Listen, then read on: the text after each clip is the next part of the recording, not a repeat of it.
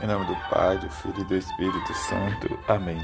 Não te digo até sete vezes, mas até setenta vezes sete. Quinta-feira da décima nona semana do tempo comum. Evangelho de Mateus, capítulo 18, versículo de 21 a capítulo 19, versículo 1. Naquele tempo, Pedro aproximou-se de Jesus e perguntou: Senhor, quantas vezes devo perdoar se meu irmão pecar contra mim? Até sete vezes? Jesus respondeu: Não te digo até sete vezes, mas até setenta vezes sete. Porque o reino dos céus é como um rei que resolveu acertar as contas com seus empregados. Quando começou o acerto, trouxeram um que lhe devia uma enorme fortuna. Como o empregado não tivesse com que pagar, o patrão mandou que fosse vendido como escravo, junto com a mulher e os filhos, e tudo o que possuía para que pagassem a dívida. O empregado caiu aos pés do patrão e prostou-se, suplicando: Dai-me um prazo e eu te pagarei tudo o que te deverei. Diante disso, o patrão teve compaixão. Soltou o empregado, perdoou-lhe a dívida. Ao sair dali, aquele empregado encontrou um dos seus companheiros que lhe devia apenas cem moedas. Ele o agarrou e começou a sufocá-lo, dizendo: Paga o que me deves. O companheiro caiu aos seus pés e suplicava: Dai-me um prazo e eu te pagarei.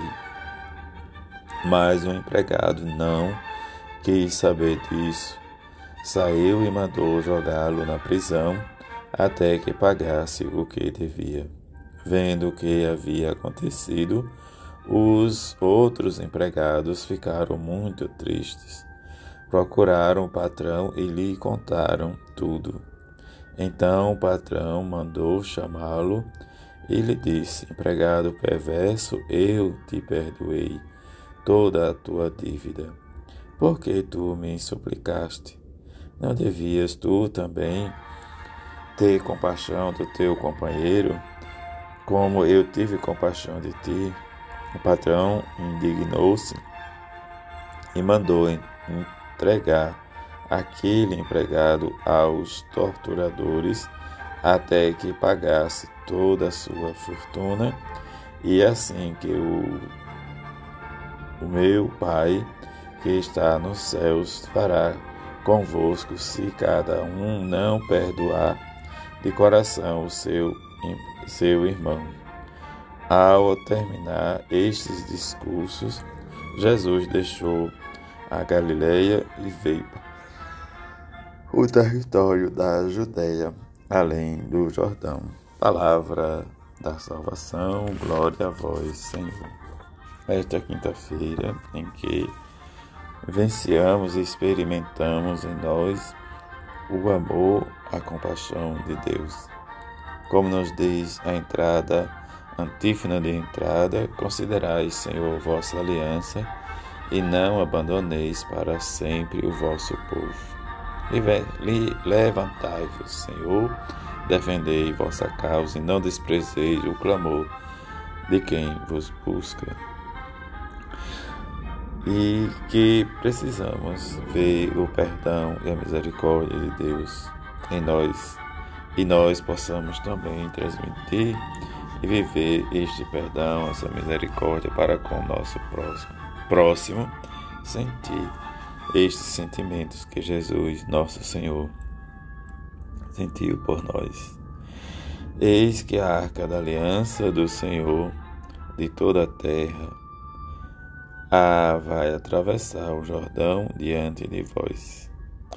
Naqueles dias, como nos diz o profeta Josué, o livro e exorta diante de todo Israel para que saiba que estou contigo, como estive com Moisés.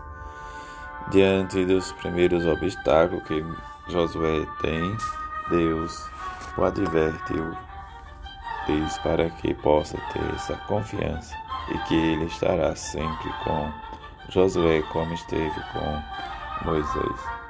O livro, o Evangelho nos apresenta, primeiro momento, a pergunta de Pedro: Quantas vezes devo perdoar meu irmão se ele pecar contra mim? E Jesus contra esta palavra, parábola do patrão que perdoou seu servo com a enorme fortuna, mas o seu empregado não teve diz a compaixão de perdoar seu companheiro. Diante da resposta de Jesus, nos há que as sete vezes é o significado que não tem limite para o perdão. E diante de não ter limite, o perdão e a misericórdia não são questões matemáticas, mas sim do coração, do amor de Deus, em que tem compaixão de nós, mesmo diante da nossa fragilidade.